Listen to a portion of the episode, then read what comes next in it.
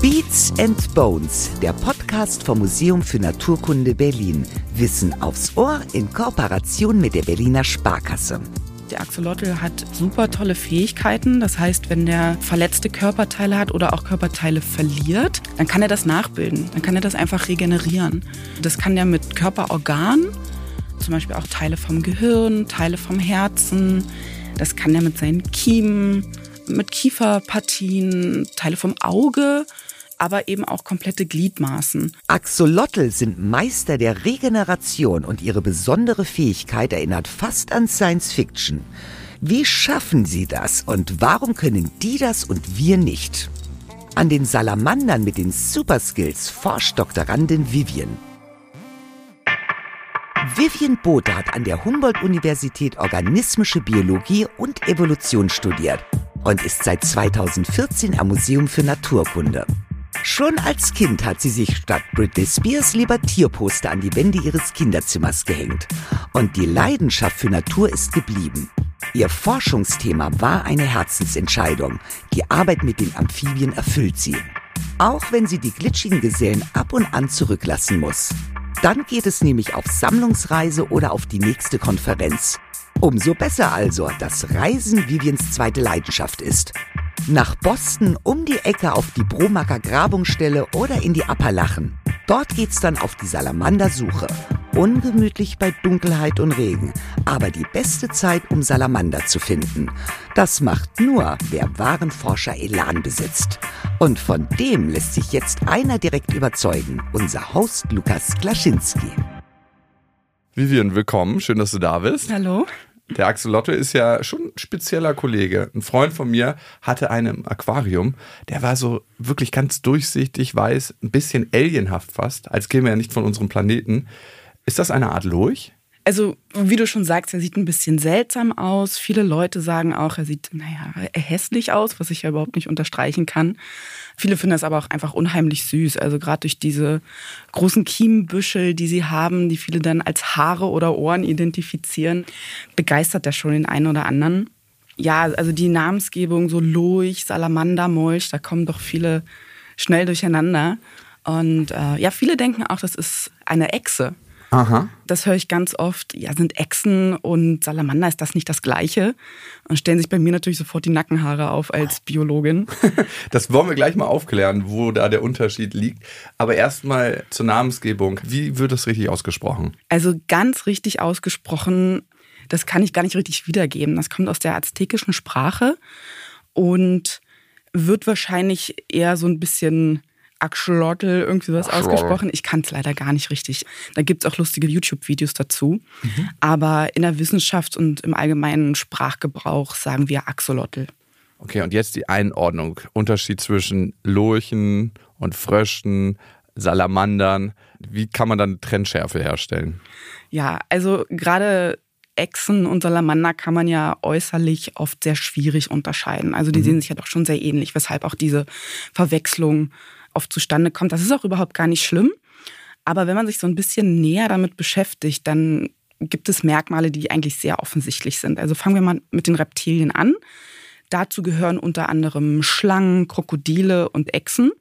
Und die erkennt man ganz einfach zum Beispiel an ihrer Haut. Also die haben ja sehr trockene Haut, die mit Schuppen äh, besetzt ist. Jeder, der schon mal eine Schlange angefasst hat, weiß, wie sich das anfühlt, eher rau und wie gesagt sehr trocken.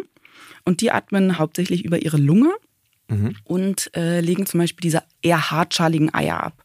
Also kennt man auch Schlangeneier. Ja. Und sie bevorzugen vor allem warme und trockene Lebensräume. Und das ist auch ein großer Unterschied zu den Amphibien. Also zu den Amphibien gehören, oder wir unterteilen sie in Froschlurche. Dazu gehören also Frösche, Kröten und Unken. In Schwanzlurche, das sind die Salamander und Molche, da kommen wir gleich nochmal zu. Und dann auch die Schleichenlurche oder Blindwühlen, die sind eher weniger bekannt. Die gibt es bei uns in Europa auch gar nicht so. Und die haben eine eher feuchte Haut. Also die ist eher so schleimig, äh, mit Sekret überzogen. Und die legen eher galertartige Eier ab. Das kennt man so von Froschschleich zum Beispiel, die man in, in Gewässern vorfindet. Viele Amphibien, also Frösche und auch Salamander, vollziehen eine Metamorphose. Kennt man, Frösche fangen in so einem Kaulquappenstadium an und dann verlieren die ihren Schwanz und ihre äußeren Kiemen und gehen dann an Land. Das machen viele Salamanderarten auch. Und die atmen halt auch viel über ihre Haut. Also mhm. manche oder viele benutzen auch die Lunge, aber da geht auch viel über die Haut. Also das sind so die ja, allgemeinen Erkennungsmerkmale, die jeder in der freien Natur beobachten kann. Also ist ein Frosch ein Lurch oder ein Lurch ein Frosch? Ein Frosch ist ein Froschlurch. okay, okay. Stimmt, das hätte ich eigentlich wissen müssen. Wir hatten ja schon eine Froschfolge mit Marc Oliver Rödel. Genau. Super. Jetzt haben wir das mal klar gemacht. Und jetzt die Frage: Ein Axolotl in freier Natur, gibt es den hier noch zu sehen? Also bei uns sowieso gar nicht. Okay. Der Axolotl ist endemisch in Mexiko. Das heißt, er hat ein sehr, sehr kleines Verbreitungsgebiet. Den gibt es nur in Mexiko und dort auch nur sehr begrenzt in einem ja, Seesystem bzw. Kanalsystem. Der See heißt Xochimilco, also sehr ähnlich mit der originalen Aussprache des Axolotls. Das Aha. werde ich höchstwahrscheinlich falsch gemacht haben. Aber genau, der befindet sich in der Nähe von Mexico City mhm. und da sind die heimisch. Allerdings muss man sagen, dass seit, ich glaube, 2006 befindet sich der Axolotl auf der roten Liste der gefährdeten Tierarten in der höchsten Gefährdungskategorie. Der ist ja vom Aussterben bedroht. Das heißt, die nächste Stufe, die er erreichen kann, wäre dann in der Wildnis ausgestorben. Ah, ja, wow. genau. Und das ist sehr traurig, weil wie so vieles ist das halt ja menschengemacht. Mhm. Mexico City der Lebensraum der Axolotl wird zerstört. Hm. Ähm, zum einen durch die Trockenlegung, Urbanisierung von Mexico City, dann ganz viele Schadstoffe, Abwasser, die äh, ins Wasser abgeleitet werden. Da leidet der Axolotl sehr drunter. Aber auch die aktive Jagd durch den Menschen. Ähm, Auf den Axolotl? Äh, genau, also früher, auch gerade bei den Azteken, wurde der als Delikatesse verkauft. Also man hat ihn ganz oft auf Märkten ja, genau, du, du äh, runzelst so ein bisschen das Gesicht. Ich also kann mir das auch nicht vorstellen. Ja eigentlich nur visuell immer aus der Zoofachhandlung. Und das Letzte, worauf ich kommen würde, wäre den zu essen, den kleinen Freund. Weil er sieht nicht so appetitlich aus. Ich kann mir das auch gar nicht vorstellen. Ich weiß nicht, ob das eher so fischig schmeckt oder ich, ich möchte auch gar nicht wissen. Der wird immer noch als Delikatesse gegessen. Ich glaube offiziell nicht. Mhm, so ähm, einfach, Teller. Genau, einfach ja, weil der auch äh, auf der roten Liste so weit oben ja, steht, gut, ist das klar mit Sicherheit offiziell verboten, aber Gerüchten zufolge soll man den doch hin und wieder auf dem Markt finden, was eigentlich auch erstaunlich ist, weil so die letzten offiziellen Zählungen, die waren wirklich alarmierend. Also man hat nur noch ganz, ganz wenige Tiere gefunden, wenn überhaupt. Also es gibt zum Glück ein paar Auswilderungsprogramme, mittlerweile Schutzmaßnahmen in der Hoffnung, den in Zukunft wieder ein bisschen ähm, auswildern zu können. Ascholok. Damit ich es wenigstens einmal so korrekt wie möglich aussprechen kann, war es mir das 5 Minuten YouTube-Tutorial absolut wert. Klugscheißertum verpflichtet eben.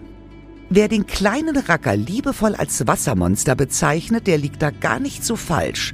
Denn in seinem Namen steckt das aztekische Axel für Wasser und hinter dem restlichen Teil seines Namens verbirgt sich eine Geschichte aus der aztekischen Mythologie.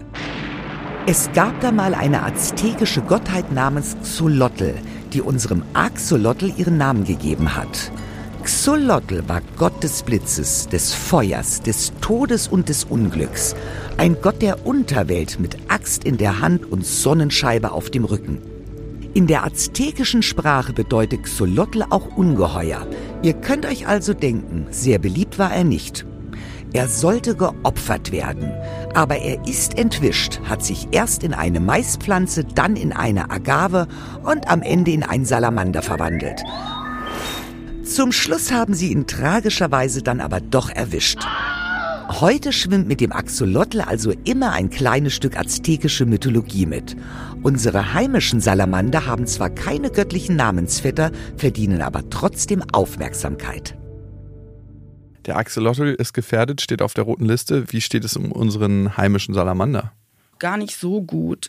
Hier in Deutschland gibt es auch gar nicht so viele Arten. Wir mhm. haben zwei Salamanderarten, darunter auch der Feuersalamander. Mhm. Den kenne ich noch aus der Kindheit. Genau, den kennen viele. Der ist so hübsch schwarz mit so leuchtend gelbem Muster und eher also in Süddeutschland verbreitet. Da schrumpfen die Populationen gerade auch dramatisch. Als Kind wurde mir immer gesagt, bloß nicht anfassen, den Feuersalamander. Wie gefährlich ist der wirklich? Ja, also gefährlich für uns gar nicht. Die geben halt so ein bisschen äh, Sekret ab über die Haut, vorwiegend um, ja, also zum einen natürlich, um ihre Haut so ein bisschen feucht zu halten, aber auch um äh, sie für Fressfeinde ungenießlich oder ungenießbar zu machen. Aber für uns Menschen ist das ungefährlich. Also ich weiß nicht, ob manche Leute vielleicht davon irgendeine Hautreaktion bekommen, aber andererseits sollte man die auch gar nicht anfassen, weil deren Haut so empfindlich ist. Mhm. Und die mögen das natürlich auch gar nicht. Das sind sehr scheue Tiere, angefasst zu werden, das mögen die gar nicht. Also auch als Haustier, wenn man Salamander als Haustier hält, keine Kuscheltiere. Okay, gut zu wissen. Du forschst ja an Salamandern. Mhm. Was brauchen Salamander, damit es ihnen gut geht? Ja, also da muss man vielleicht erstmal anfangen zu erzählen, was die so besonders macht. Axolotl sind eine pädomorphe Art. Das heißt, die leben oder verbringen ihr komplettes Leben im Wasser. Also viele Salamanderarten, wie wir vorhin schon gesagt haben, durchlaufen ja die Metamorphose, gehen dann an Land. Das macht der Axolotl nicht. Mhm. Äh, der verbringt sein Leben im Wasser komplett. Das passiert, weil ein bestimmtes Hormon, das Thyroxin, was dafür verantwortlich ist, bei dem nicht ausgeschüttet wird. Und deshalb läuft diese Metamorphose nicht ab. Mhm. Das heißt, er behält seine lavalen Merkmale wie diese großen Kiemenbüschel, so einen paddelartigen Schwanz sein Leben lang. Und ja, obwohl er das macht, ist er natürlich trotzdem irgendwann fruchtbar und kann sich vermehren. Also er ist nur optisch quasi eine Larve, im Inneren ist er dann doch erwachsen. Und genau, deshalb lebt er im Aquarium, im Wasser. Und der mag es eher kühl. Also die Wohlfühl Wohlfühltemperatur liegt so bei 15 bis 20 Grad. Okay. Ähm, das lässt sich natürlich gerade zu Hause im heimischen Aquarium oft schwierig umsetzen, gerade im Sommer.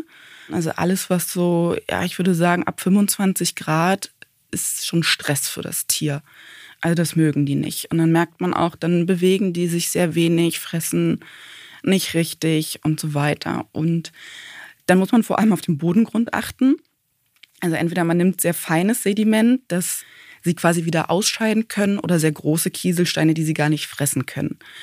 Weil Salamander sind äh, ja wenig selektiv, wenn es um die Nahrungaufnahme geht. Das heißt, wenn sich vor deren Maul etwas bewegt, bei dem sie denken, oh, es könnte Nahrung sein, dann schnappen die danach und saugen das ganz schnell ein. Und wenn dann mal so ein Kieselstein dabei ist, dann ah. stört die das im ersten Moment auch nicht. Okay. Aber wenn das dann nicht wieder ausgeschieden wird, wird das natürlich auf Dauer ein Problem. Ja. Ja, was brauchen sie noch? Geeignete Nahrung. Mhm. Der Axolotl ist eigentlich ja so Lauerjäger, also er mag äh, sich bewegende Nahrung. In der Natur sind das Krebstiere oder Würmer, also auch Regenwürmer kann man verfüttern. Ja, oder spezielle Pellets, die man im Tierbedarf kaufen kann, sowas in okay. der Art. Machen die eigentlich auch Winterschlaf? Axolotl nicht. Mhm. Genau, die leben ja im Wasser, die brauchen das nicht. Andere Salamanderarten machen das schon. Okay. Also sobald es dann kühler wird, graben die sich ein in Boden, der dann also nicht durchfriert, nicht von Frost betroffen ist. Da gibt es auch Unterschiede von Art zu Art. Also manche machen eher so eine Winterruhe. Mhm. Ähm, das heißt, die sind noch ein bisschen aktiv und manchmal, wenn die Hunger haben, kommen die dann doch noch mal raus. Und dann gibt es auch Arten, die verfallen richtig in eine Winterstarre. Mhm. Also die bewegen sich dann gar nicht. Wie Schildkröten ungefähr? Ja, genau. Mit manchen Salamanderarten macht man das tatsächlich auch so, dass man die über den Winter in den Kühlschrank. Nicht in Gefrierer. Nicht in den Gefrierer, bitte, genau. In den Kühlschrank packt. Und wenn es dann draußen wärmer wird im Frühjahr und die ersten Frösche dann auch wieder anfangen zu wandern, dann kommen die Salamander auch wieder nach draußen. Erstaunlich. Wenn Axolotls so selten sind, wie könnt ihr an ihnen forschen? Also woher bekommt ihr die? Ja, das ist ein bisschen ironisch. Ne? In der Natur ist er so gut wie ausgestorben. Aber in den Forschungslaboren weltweit gibt es die wirklich en masse. Also es gibt ganz, ganz viele, oder was ist, ja doch viele Labore weltweit, die sich vor allem mit der Regenerationsforschung befassen, aber auch mit anderen Forschungsfragen. Und die haben riesige Kolonien von Axolotln. Also die sind wirklich recht einfach zu halten, wenn man weiß, wie das funktioniert. Mhm. Ja, die sind einfach in der Vermehrung äh, die legen ja auch unheimlich viele Eier, also da gibt es immer wieder Nachkommen. Genau, das ist eigentlich kein Problem. Es werden auch andere Salamanderarten gezüchtet. Man kann natürlich auch viel mit Sammlungsmaterial arbeiten, das geht auch. Mhm. Das Museum für Naturkunde hat eine sehr schöne, große herpetologische Sammlung. Mhm. Ja, und wenn man dann an anderen Arten forschen will, dann muss man manchmal auch raus ins Feld gehen und ja, die suchen gehen. Und die dann fangen, ne? Und die dann fangen, genau. Äh, wie macht ihr das? Die sind doch ziemlich glitschig, oder? Genau. Also wir haben zum Beispiel vor ein paar Jahren wollten wir untersuchen, wie häufig Bissverletzungen in unterschiedlichen Salamanderarten in der Natur sind. Mhm. Also wie aggressiv die gegeneinander sind, wo diese Bissverletzungen auftreten, also zum Beispiel eher im Schwanzbereich oder in den Gliedmaßen und auch wie deren Regenerationsvermögen dann danach ist. Und dafür mussten wir dann in die USA fliegen, in die Smoky Mountains. Das ist ein Gebirgszug der Appalachen in North Carolina. Mhm. Wunderschöne Landschaft, also gerade auch zum Wandern und Natur genießen. Aber es war natürlich nicht der Grund, warum wir dahin gefahren sind. Kann also, man ja auch verbinden. Genau, nicht nur. ähm, genau, nee, die Smoky Mountains sind auch dafür bekannt, dass sie eine der größten Vielfalten, Artenvielfalten von Salamandern haben, was natürlich für uns super interessant ist. Und ja, dann sind wir dahin. Dann geht man raus und sucht Felswände ab, dreht Steine um, guckt in Bachläufen, unter Moosen und hofft dann, ja, entweder Gelege zu finden oder halt auch Salamander und dann versucht man die einzufangen. Und gerade bei denen, die dann in Bachläufen unterwegs sind, ist das natürlich schon so ein bisschen äh, eine Challenge. Also da muss man schon wissen, wie man das macht. Manchmal macht man das auch mit Netzen, aber mhm. ansonsten schnell genug sein, hinspringen und die ja, vorsichtig einfangen. Oh, schnell und vorsichtig, geht das gut zusammen? Ist ein bisschen Training, aber ja, das okay. geht schon. Du hast ja da gesagt, da wolltet ihr Bissverletzungen und das Verhalten, ob es aggressiv ist oder nicht, untereinander untersuchen. Was ist sonst euer Ziel in der Forschung und warum ist der Axolotl so weit verbreitet in der Forschung? Ja, also wie gesagt, der Axolotl ist halt super einfach zu halten. Mhm und hat sich dann dementsprechend auch sehr schnell zu ja, dem Modellorganismus schlechthin entwickelt. Und wir beschäftigen uns, wie gesagt, mit dem Regenerationsvermögen von Axolotln. Mhm. Viele wissen vielleicht, der Axolotl hat super tolle Fähigkeiten. Das heißt, wenn der verletzte Körperteile hat oder auch Körperteile verliert, also zum Beispiel eine Gliedmaße oder ein Stück vom Schwanz, dann kann er das nachbilden. Dann kann er das einfach regenerieren. Und genau, also das kann der mit, mit Körperorganen, zum Beispiel auch Teile vom Gehirn, Teile vom Herzen, das kann er mit seinen Kiemen, mit Kieferpartien, Teile vom Auge, aber eben auch komplette Gliedmaßen. Und das kann er sein Leben lang. Und das macht ihn natürlich so besonders. Wow. Wie macht er das? Das sind natürlich ganz komplexe Mechanismen, die da eine Rolle spielen. Ja, die gilt es halt zu entschlüsseln. Mhm. Grob kann man so sagen, braucht so eine Regeneration erstmal einen Trigger. Das mhm. ist die Verletzung am Anfang. Die kann entweder verursacht worden sein durch ja, einen Artgenossen, durch Fressfeinde oder halt gezielt im Labor durch eine Amputation.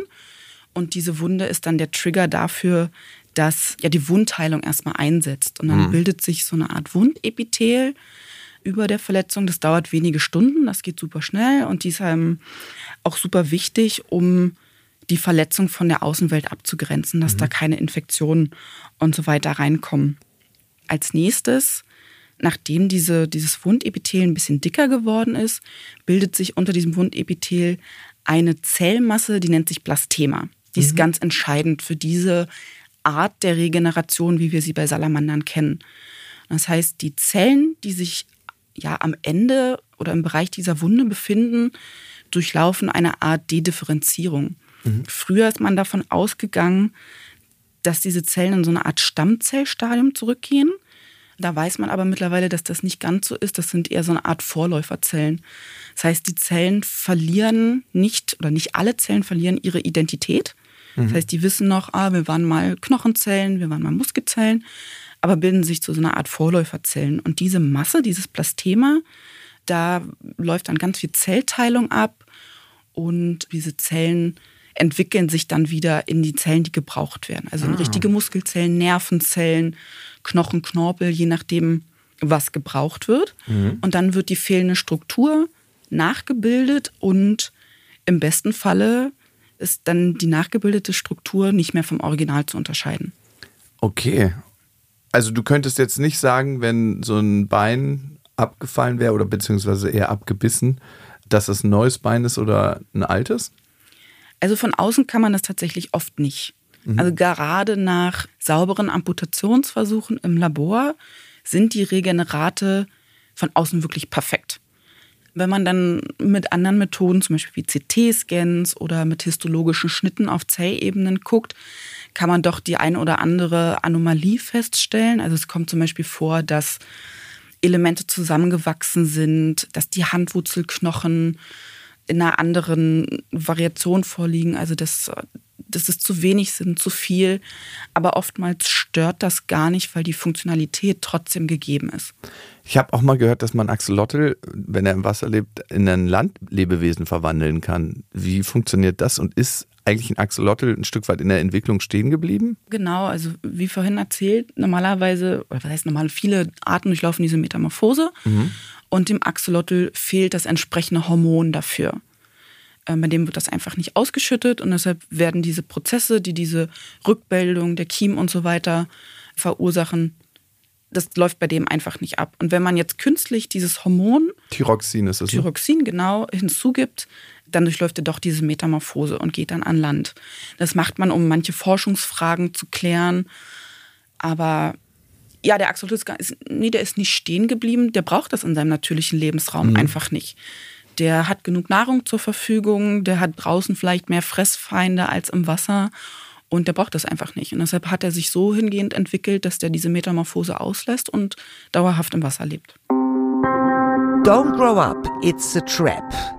Der Axolotl hat das verinnerlicht. Jung geblieben hängt er mit seinen Homies, rauft sich dann und wann einfach ein cooler Macker. Aber hat er auch was im Köpfchen? Sein Genom lässt er anderes vermuten. Er hat das größte je festgestellte. Es ist zehnmal so groß wie unseres. Aber das muss auch alles in die Zellen passen. Deshalb sind seine Zellen größer. Das Gehirn besteht also aus großen, dafür aber auch aus wenigen Zellen. Böse Zungen würden sagen, es handelt sich um ein klassisches Erbsenhirn. Wenig graue Zellen, nicht viel los im Oberstübchen. Und tatsächlich gilt der grinsende Geselle als eher einfältig. Spätestens jetzt würden uns die Evolutionsbiologinnen aber vorsichtig auf die Schulter tippen, denn diese Intelligenzfrage ist wieder mal unser menschlicher Blick auf die Natur. Tiere sind so intelligent, wie es ihre Lebensumstände verlangen. Wenn es funktioniert, ist es genau perfekt. Der Axolotl kann mit seinen drei Gehirnzellen vielleicht keine Bauklötzchenaufgaben lösen und er gilt auch nicht als der raffinierteste Jäger. Aber er überlebt. Und mit seinem Superskill muss er ja ohnehin keinem mehr was beweisen. Seine Regenerationsfähigkeit ist erstaunlich. Teile seines Gehirns, seine Eierstöcke, Lunge, Gliedmaßen und vieles mehr kann er regenerieren. Wie macht er das? Dass er diese Superpower hat, dass er Organe beziehungsweise auch Körperteile nachbilden kann. Warum hat der Axolotl die Fähigkeit und andere haben die Fähigkeit nicht? Also klar, Elefanten, die bilden irgendwann Zähne nach, ne, wenn die sich abnutzen, aber wir können Brüche heilen, aber wir können, wenn wir den Arm verlieren, natürlich keinen neuen Arm wachsen lassen. Wäre ganz praktisch. Ja, also zum Anfang muss man erstmal sagen, der Axolotl ist natürlich das Aushängeschild für Regeneration. Aber man geht davon aus, dass alle Salamanderarten das können. Mhm. Also auch der Feuersalamander, der Tigersalamander, die haben alle diese Fähigkeiten, auch nach der Metamorphose. Also auch Frösche können regenerieren bis zur mhm. Metamorphose, also Kaulquappen können das durchaus auch.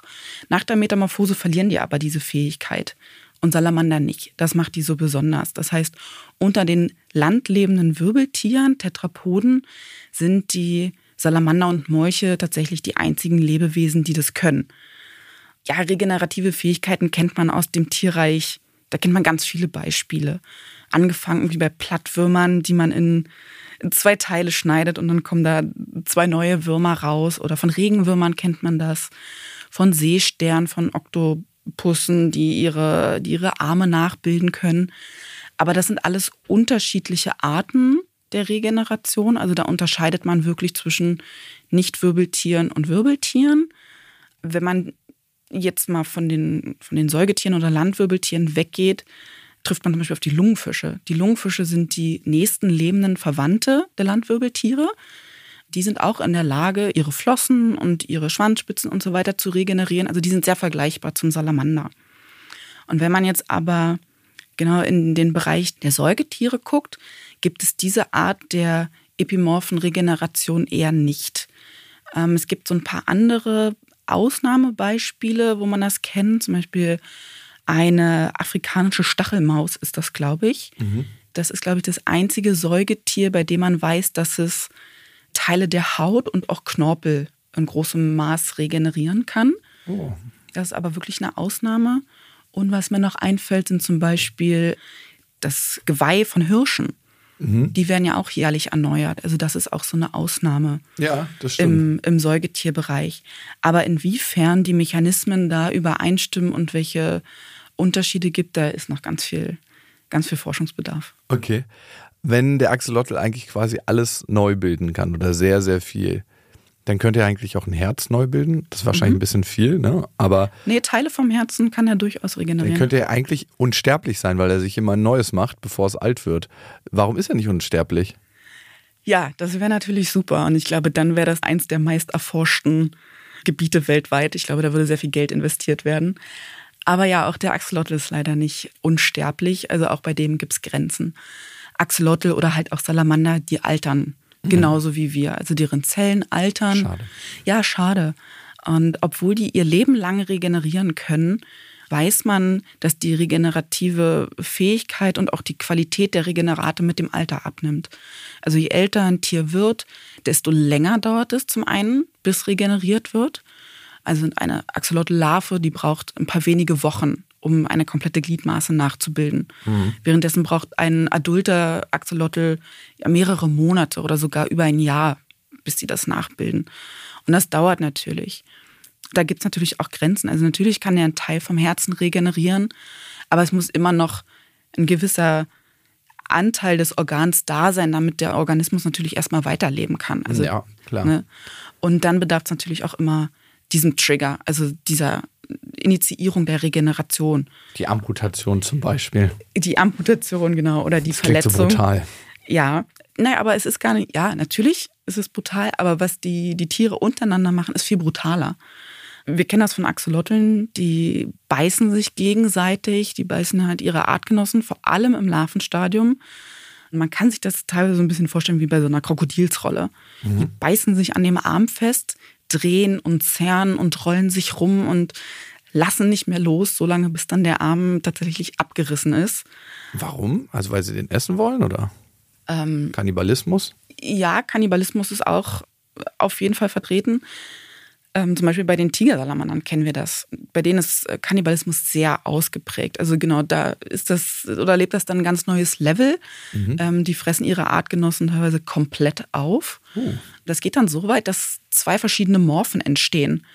Das heißt, es gibt einmal die Nicht-Kannibalen und einmal die Kannibalen und die unterscheiden sich dann auch äußerlich. Also die Nicht-Kannibalen sind dann kleiner, deren Kopf ist auch kleiner und die Kannibalen haben dann so einen richtig bulligen, großen Kopf. Da ist auch das Kopf-Körper-Verhältnis ein bisschen anders.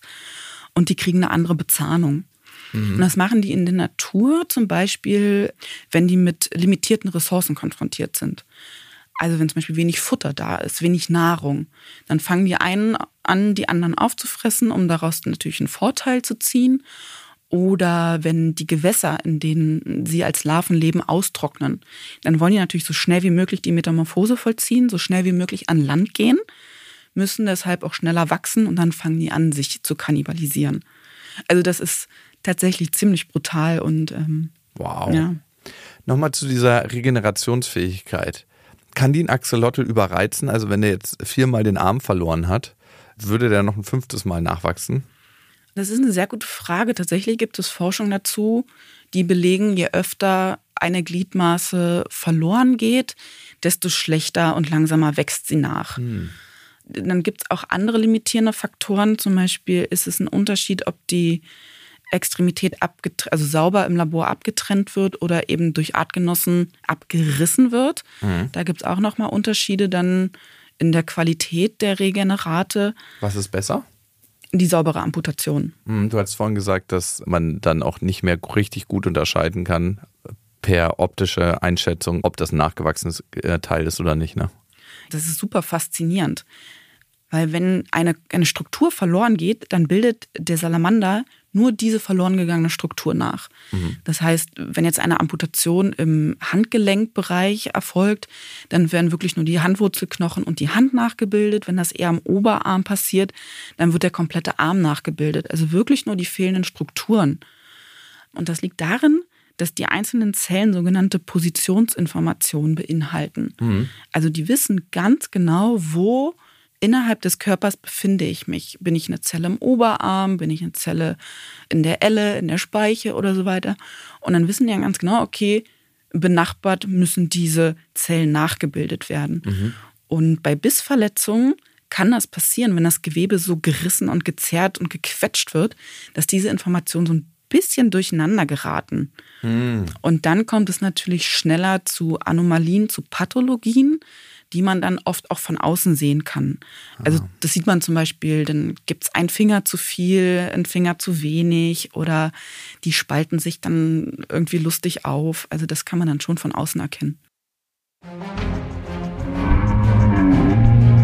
Die Jurassic Park-Fans unter euch fragen sich vielleicht, warum es die Echsen zum Thema Regeneration nicht in die Folge geschafft haben. Schwanz abwerfen und nachwachsen lassen, das ist doch immerhin was. Tja, in Sachen Regeneration sind die Reptilienkollegen eine kleine Mogelpackung. Außen hui, innen pfui. Der neue Schwanz sieht außen vollständig aus, innen fehlen allerdings Wirbel. Statt Knochen findet man da nur Knorpel. Und auch die Schuppen, Muskeln, das Rückenmark und das Farbmuster sind ganz anders. ForscherInnen müssen leider feststellen, die Kopie ist nicht so gut wie das Original. Die Number One, wenn es ums Nachwachsen der Gliedmaßen geht, sind also immer noch die Salamander. Eine schleimige Konkurrenz wäre da allerdings noch lobend zu erwähnen. Und die macht den Helden der Regeneration Konkurrenz. Unsere Folge Mystische Tierwelt mit dem Forscherpaar von Oheim lässt grüßen. Es ist die kopflose Schnecke. Die Meeresschnecke Saccoglossa kann ihren Kopf vom Körper lösen und ohne Körper weiterleben. Eine traurige kleine Kopf? Weit gefehlt. Es geht weiter. Vorausgesetzt, sie ist noch jung, kann sie dann sogar den ganzen restlichen Körper nachbilden. Ohne Kopf weiterleben, das hätten sich so manche Menschen im Mittelalter gewünscht. Aber Spaß beiseite. Unsterblichkeit fasziniert uns Menschen schon seit Urzeiten.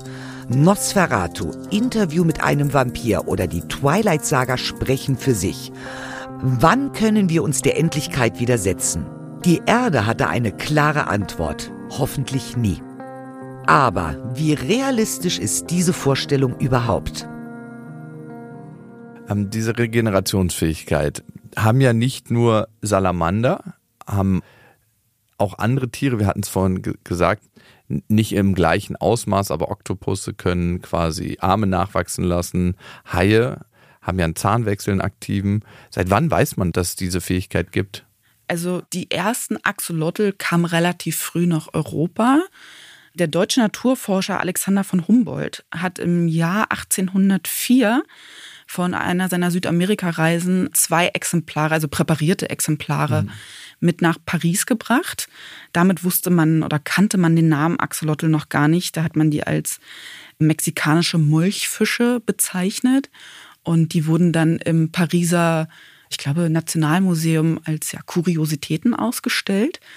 Und 60 Jahre später, also 1864, kamen dann die ersten lebenden Exemplare nach Paris. Das waren 34 Stück, 33 ja eher so dunkle, die Wildform halt und ein weißer, also die man so umgangssprachlich als Albino kennt. Und das Kuriose ist oder das Interessante, dass man davon ausgeht, dass alle Axolotl, die heute in Gefangenschaft leben, von diesen 34 Exemplaren abstammen. Wow, wirklich? Ja, ja genau. Ist ja nicht so ein großer Genpool. Nee, ist tatsächlich nicht so ein großer Genpool. Deshalb versucht man auch heutzutage dann irgendwie immer wieder von ja, Linien, die sich so mittlerweile weltweit vorhanden sind, dann wieder zu kreuzen. Hm. Aber ja, genau, das ist ziemlich interessant. Und ja, seit diesem Zeitpunkt wurden dann Axolotl für die Forschung eingesetzt. zuerst für andere Forschungsfragen, aber dann wurde natürlich schnell beobachtet, dass sie diese regenerativen Fähigkeiten haben mhm. und hat natürlich die Wissenschaft super schnell fasziniert. Bei diese regenerativen Fähigkeiten, bei welchem Tier wurde das zuerst festgestellt? Ja, also den ältesten Nachweis dafür finden wir im Fossilbericht und zwar bei verschiedenen Tetrapoden die haben ungefähr vor ja, so 300 Millionen Jahren gelebt im oberen Carbon und im unteren Perm. Zum Beispiel in sehr, sehr gut erhaltenen Exemplaren vom Mikromellärbeton. Das ist ein sehr alter, entfernter Verwandter der modernen Amphibien. Konnte anhand von ja, einzigartigen Mustern und Kombinationen von Anomalien, die man in den Gliedmaßen gefunden hat. Also wir sprechen hier wieder von zusammengewachsenen Elementen, von aufgespaltenen Elementen. Und anhand derer Anomalien konnte man quasi nachweisen, dass bereits diese Tierarten vor 300 Millionen Jahren in der Lage waren zu regenerieren. Wow. Das gibt natürlich oder auch den Hinweis darauf, dass diese Fähigkeit der Regeneration gar nicht für die modernen Salamander entstanden ist, was man viele oder, oder ganz lange angenommen hat, sondern einen sehr, sehr viel oder sehr tieferen Ursprung in der Evolution hat. Mhm. Ist das mal so ein Normalzustand gewesen bei Tieren, von dem wir uns wegentwickelt haben, oder haben wir uns dorthin entwickelt oder beziehungsweise manche? Ja, also man geht davon aus, dass, wie gesagt, der evolutionäre Ursprung sehr, sehr, sehr weit zurückliegt. Also okay. Man weiß, dass viele Fische in der Lage sind zu regenerieren, ihre mhm. Flossen mhm. zu regenerieren. Also man geht davon aus, dass der, unsere Vorfahren alle in der Lage waren zu regenerieren und dass diese Fähigkeit dann ja entweder mit dem Landgang oder aufgrund von anderer ja, Entscheidungen, die quasi getroffen werden mussten, ähm, verloren gegangen ist. Also entweder einmalig oder Wahrscheinlichkeit innerhalb mehrerer Linien und dann leider auch in der Säugetierlinie. Mhm. Und bei Menschen, wir können auch Sachen nachbilden, ne? Also unsere Leber? Genau, die Leber. Ah ja, okay. Ja, also der Mensch kann natürlich Gewebe regenerieren, also die Darmschleimhaut mhm. oder die Haut, wenn die Verletzungen nicht zu tief sind. Aber das einzige Organ, das wir regenerieren können, ist die Leber. Das können wir tatsächlich aber unser Leben lang und auch ziemlich gut. Also da kann sogar bis zur Hälfte des Gewebes entfernt werden. Okay. Und innerhalb mehrerer Wochen haben wir das regeneriert. Also das ist natürlich auch eine super Eigenschaft. Und was man weiß, also das hat man schon in den 1970er Jahren beobachtet, dass es manchmal vorkommt bei Kleinkindern oder Kleinstkindern, wenn die ihre, ihre Fingerspitze verlieren, mhm. dass die auch nachgebildet werden kann. Ah. Also so ein bisschen regeneratives Potenzial schlummert in uns. Dafür müssen dann aber gewisse Voraussetzungen da sein. Also soweit ich weiß, muss noch ein Stück des Nagelbetts vorhanden sein und die Wunde darf dann auch nicht ja, zugenäht werden. Ah, okay, klar. Ergibt Sinn, ja. Mhm. Mhm. Und warum bildet der Mensch dann eigentlich meistens Narben und eben kein neues Körperteil, weil das mit der Fingerspitze ist ja eine Ausnahme bei kleinen Kindern. Ja, genau. Also bei tieferen Verletzungen, also wenn die Hautschichten tiefer verletzt werden, dann kommt es bei uns zur Narbenbildung. Und diese Narben, ja, Haut nenne ich sie jetzt mal, der fehlen natürlich Bestandteile wie Schweißdrüsen oder Haare, Tastkörperchen. Und der Teil ist dann auch nicht mehr so elastisch. Mhm. Und das ist so eine der Kernfragen, die geklärt werden muss. Warum passiert das bei uns und bei Salamandern nicht? Das muss ja einen Vorteil haben oder was anderes hat einen größeren Vorteil, dass man diesen Nachteil in Kauf nimmt, ne? Ja, also die Frage ist, fehlt uns ein Schalter, der angeknipst werden muss? Oder gibt es im Menschen einen Mechanismus, der das eher hemmt? ein Schalter, der quasi ausgeschalten werden muss. Ah, das, dass es quasi so trotzdem noch gehen würde, wenn man diesen Schalter findet. Genau, aber wie gesagt, es sind so viele komplexe Mechanismen ähm, beteiligt. Man weiß, bei den Menschen spielen Fibroplasten, das sind Bindegewebszellen, eine sehr große Rolle. Mhm. Aber bei der epimorphen Regeneration bei Salamandern gibt es natürlich unheimlich viele Parameter, also verschiedene Enzyme, Gene, Wachstumsfaktoren, Signalstoffe, Bodenstoffe. Das ist ein riesiges Konstrukt, was da entschlüsselt werden muss. Und da gibt es natürlich ganz viele super moderne Verfahren, also Ein- und Ausschalten von Genen, welche Leuchtproteine, die eingeschleust werden, die das Entschlüsseln dieses Rätsels möglich machen müssen. Das ist aber alles gar nicht so einfach, weil der Axolotl besitzt das größte bisher sequenzierte Genom aller Wow. Tiere. Also das ist ungefähr zehnmal größer als das des Menschen. Es beinhaltet irgendwie 32 Milliarden Basenpaare. Und das alles zu durchsuchen ist natürlich unheimlich schwer. Wow, ja, das kann ich mir vorstellen. Das klingt alles so, wenn man in die Richtung weitergehen würde, Regeneration nach Unsterblichkeit. Glaubst du, das kann in irgendeiner Form mal passieren, dass wir vielleicht nicht unsterblich werden, aber mehrere hundert Jahre alt werden durch ähm, Genmanipulation? Ja, die Frage bekomme ich tatsächlich ziemlich oft gestellt. Die Menschen haben, glaube ich, große Hoffnung. Ja, also ich glaube nicht, dass das in den nächsten Jahren, dass es da den großen Durchbruch gibt. Aber ich glaube, es gibt viele andere Sachen, die im Moment äh, viel wichtiger sind, auf die wir uns stürzen sollten. Also die Regenerationsforschung birgt so viel Potenzial für die Biomedizin im Hinblick auf Krebsforschung, auf ja, Knochenbrüche, Amputationen, Rückenmarksverletzungen, Querschnittslähmung, aber auch für Brandopfer, also Regeneration der Haut. Und ich glaube, dass da in den nächsten Jahren ziemlich viele große Fortschritte gemacht werden. Und die sind mindestens genauso wichtig wie ein verlängertes oder ja, unsterbliches Leben für Leute, die das gerne möchten. Also geht es mehr um die Qualität im Hier und Jetzt als um Ich denke auch. alles verlängern. Ja, vielleicht macht das unser Leben auch aus. Und unsere treuen Hörerinnen und Hörer wissen es schon, dass dieser Podcast möglich ist. Das haben wir unserem Kooperationspartner der Berliner Sparkasse zu verdanken. Und ihr, liebe Hörerinnen und Hörer, seid auf dem Instagram-Account der Berliner Sparkasse immer schon vor der nächsten Beats und Bones Folge gefragt. Wir stellen euch da ja nämlich die Schätzfragen über die Instagram-Story und die Auflösung gibt es dann immer hier im Podcast. Professionell beantwortet von unseren Expertinnen und Experten des Museums. Und heute bist du da, liebe Vivian. Los geht's mit der ersten Frage. Wie alt kann ein Axolotl werden?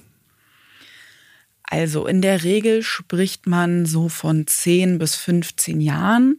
Allerdings gibt es auch Berichte über Salamander, die bis zu 25 Jahre alt werden. Also bei guter Pflege und äh, guter Gesundheit können die tatsächlich ziemlich alt werden. Das heißt, wenn man sich so ein Axolotl als Haustier anschafft, sollte man sich das gut überlegen. Die überleben äh, länger als mancher Hund oder Katze. Wow. In der Mythologie, in welcher Hochkultur hat der Axolotl eine Rolle gespielt? Bei den Azteken, die verehrten die Axolotl tatsächlich als heiliges Tier, was sie leider nicht davon abgehalten hat, sie zu konsumieren. Okay. Und von den Azteken hat der Axolotl auch seinen Namen. Also der wurde benannt nach der Gottheit Xolotl oder Xolotl wahrscheinlich eher, die Gottheit für Blitz, Tod und Unglück. Und daher bekommt er seinen Namen und zusammengesetzt oder übersetzt heißt das so viel wie Wassermonster. Oh, okay. Ja, wenn ich mir ihn ganz groß vorstelle, kommt das optisch auf jeden Fall hin. Salamander, sind die nachtaktiv oder tagaktiv? Ja, also nachtaktiv beziehungsweise eher dämmerungsaktiv.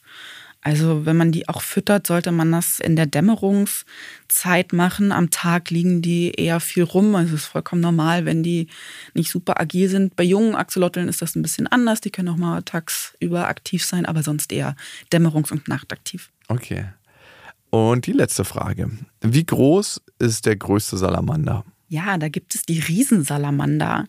Also die größte Art ist der chinesische Riesensalamander. Die werden im Durchschnitt ein Meter groß und wiegen dann 10 Kilo. Allerdings gibt es auch Berichte über Individuen, die bis zu 180 Zentimeter groß Wow. geworden sind und 60 Kilo wiegen. Also das sind ganz schöne Hoshis. Und dann gibt es noch den japanischen Riesensalamander, der kann bis zu 1,5 Meter groß werden. Und die etwas kleinere Form, das ist der amerikanische Riesensalamander. Der wird zwar nur 30 bis 60 Zentimeter groß, aber der hat dafür sehr lustige Namen. Also im Englischen heißt der Hellbender und im Deutschen bezeichnet man den oft als Schlammteufel oder Rotzotter. Und, und ist deshalb auch einer meiner Lieblingssalamander. Okay. Liebe Vivian, das war sehr informativ. Vielen, vielen Dank. Ja, sehr gerne. Dankeschön. Schlammteufel Rotzotter. Mein Vokabular der kreativen Beleidigungen hat soeben zwei neue Einträge bekommen. Danke, Vivian. Mit all dem spannenden Tierwissen im Gepäck stürzen wir uns dann in zwei Wochen ins nächste aquatische Thema.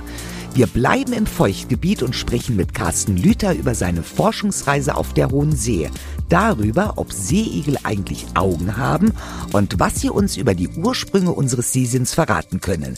Bis dahin, bleibt gesund, aber sterblich und abonniert uns gerne. Tschüss.